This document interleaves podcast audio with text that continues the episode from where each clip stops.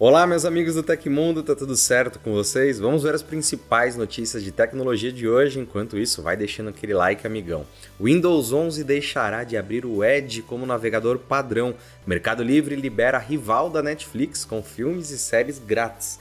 Asus vai encerrar a linha Zenfone e muito mais. Eu te vejo depois da vinheta com todos os detalhes até daqui a pouquinho.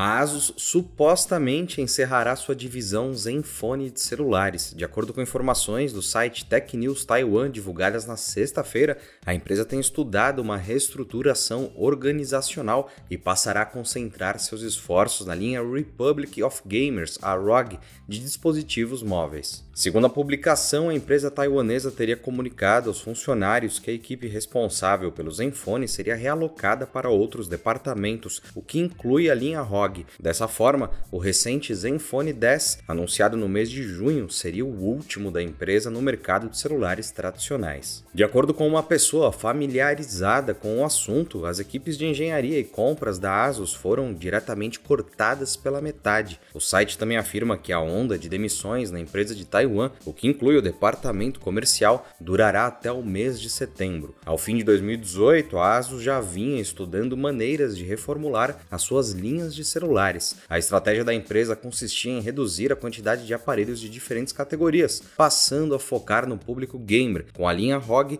e Power Users, que buscam dispositivos mais robustos. A Asus não confirmou ou negou as informações da mídia taiwanesa. O Tecmundo entrou em contato com a Asus e deverá atualizar a matéria assim que receber um posicionamento. Essa matéria você pode ler ela aqui embaixo na descrição. Que a Brasil Game Show é a maior feira de jogos da América Latina, eu tenho certeza de que você já sabia. Mas você sabe que ir ao evento é bem mais fácil do que parece? A BGS 2023 tem ingressos que custam a partir de 120 reais para apenas um dia, mas se quiser participar dos quatro dias de evento, vai precisar de um pouco mais de 530 reais. São diversas opções de valores, com meia entrada, passaportes especiais e muito mais. Tudo para não te deixar de fora desse evento incrível. Além disso, se você não mora em São Paulo, a BGS tem parceria com a Max Milhas e um cupom especial para conseguir passagens ainda mais baratas. E você ainda tem a possibilidade possibilidade de montar uma caravana de pessoas saindo de sua cidade e conseguir benefícios exclusivos, inclusive um descontinho no ingresso. A BGS 2023 ocorre de 11 a 15 de outubro aqui em São Paulo e os ingressos de sexta-feira já estão esgotados, hein? Confira mais informações e tudo o que te espera no evento clicando no link aí embaixo na descrição. Anunciado no começo de agosto pelo Mercado Livre, o serviço de streaming Mercado Play já está disponível no Brasil. A plataforma de vídeo sob demanda se destaca por trazer filmes e seriados de graça, além de conteúdo premium para quem assina o Meli Plus. O novo rival da Netflix está disponível atualmente no computador por meio do site oficial do Mercado Play, que é play.mercadolivre.com.br. Além disso, é possível utilizar a plataforma de streaming por meio do celular dentro do aplicativo do Mercado Livre ao acessar a aba Mercado Play. Atualmente, a solução não possui um aplicativo dedicado para Smart TVs e não traz uma solução nativa de espelhamento de conteúdo. No entanto, é possível exibir as produções na televisão conectando o PC via HDMI HDMI ou compartilhando a tela do celular com a Smart TV. Em seu lançamento, o Mercado Play já conta com uma seleção interessante de filmes e séries gratuitos em seu catálogo que podem contar com a exibição de anúncios da plataforma. Na interface inicial, todos os conteúdos que não possuem o selo exclusivo por ser Meli Plus podem ser vistos de graça diretamente no site ou aplicativo. Trazendo filmes e séries de diversos gêneros, a plataforma conta com produções premiadas e aclamadas do cinema, além de uma seleção de conteúdos sem custos da televisão. E você pode procurar pelo catálogo completo utilizando o botão de busca da plataforma. No link do Tecmundo aqui embaixo você também pode conferir a lista completa de obras que você encontra por lá. O conceito de viver em Marte já foi abordado em diversos filmes e livros de ficção científica. Contudo, essa ideia parece estar cada vez mais próxima de se tornar realidade. De acordo com um estudo publicado na revista de pré-impressão Archive, seria necessário um grupo de pelo menos 22 pessoas com habilidades especiais para construir um assentamento e iniciar uma colônia em Marte. Em um estudo conduzido na Universidade George Mason em Fairfax, nos Estados Unidos, uma equipe de cientistas estimou que seriam necessários 22 pessoas para iniciar a colonização de Marte. Até então, outros pesquisadores acreditavam que seria essencial, no mínimo, um grupo com 110 pessoas para criar uma habitação funcional lá no planeta vermelho. A estimativa foi definida por meio do modelo computacional modelagem baseada em agentes ABM, criado justamente para analisar o número essencial de humanos em uma colônia de sucesso. O modelo conduz uma análise por meio de interações entre pessoas, objetos, locais e tempo. É importante destacar que o estudo ainda não foi publicado em nenhuma revista científica e nem foi revisado por pares. E vale notar que o estudo também considera traços básicos de personalidade, classificados como neurótico, reativo, sociável e agradável. Os indivíduos agradáveis mostraram a maior probabilidade de sobrevivência nesse tipo de cenário. Por que será, não é mesmo? Recentemente, por meio do X, um usuário da rede social compartilhou com seus seguidores que o cabo USB-C do iPhone 15 Pro não virá incluso na caixinha.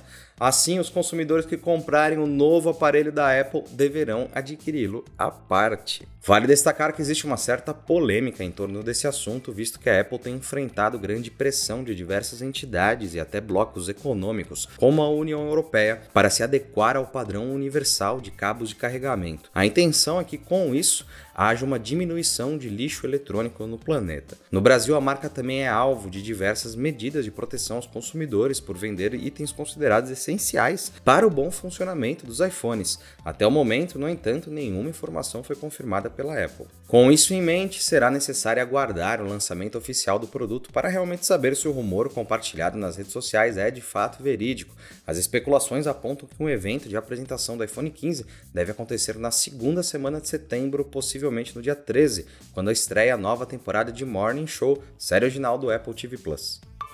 E a Microsoft anunciou na sexta uma atualização para o Dev Channel, a build 23531, que fará com que o Windows 11 passe a respeitar a escolha do navegador padrão dos usuários. Limitada por enquanto aos países da área econômica europeia, a mudança ocorre após várias críticas pelo fato de o sistema abrir links diretamente no Edge, ignorando as configurações padrão. Isso significa que, nessas áreas, os usuários deixarão de ser desviados para o Edge toda vez em que clicarem em um widget ou o resultado de pesquisa no menu iniciar. Além de um reconhecimento do direito de escolha dos usuários, a mudança ocorre um mês após a companhia de Redmond entrar na mira de uma investigação antitrust lá na Europa. Além disso, a Microsoft também oferece algumas mudanças na barra de tarefas. Para fazer essas mudanças, você só precisa clicar lá embaixo na barra de tarefas com o botão direito, selecionar configurações da barra das tarefas e escolher uma experiência diferente preferida. Vai lá dar uma olhada.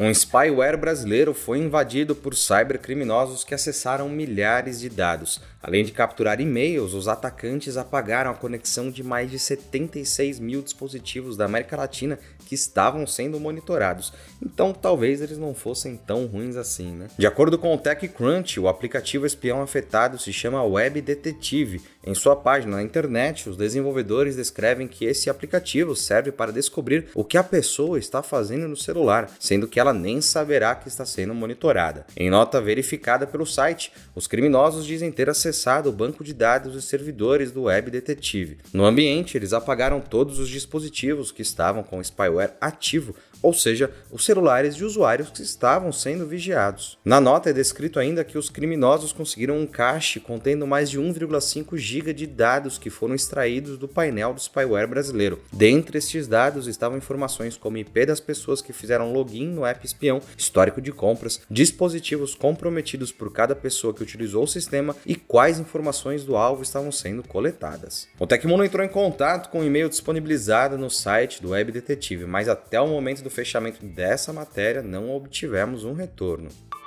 E aconteceu na história da tecnologia. No dia 28 de agosto de 2009, a Apple lançou o macOS X 10.6 Snow Leopard para os seus computadores Macintosh. O Snow Leopard foi um lançamento importante, pois foi o primeiro a abandonar o suporte para Macs baseados em PowerPC e focar na otimização para Macs baseados em processadores Intel. E se você gostou do nosso programa, pode ajudar muito a gente mandando um valeu demais aí embaixo. Todos os links estão no comentário e descrição. E essas foram as notícias do Hoje no Tecmundo dessa segunda-feira. O programa vai ao ar de segunda a sexta, sempre no finzinho do dia. Aqui quem fala é o Felipe Paião e amanhã tem mais. Você pode me encontrar lá no Twitter pelo arroba Felipe Paião. A gente se vê amanhã, um grande abraço e tchau, tchau.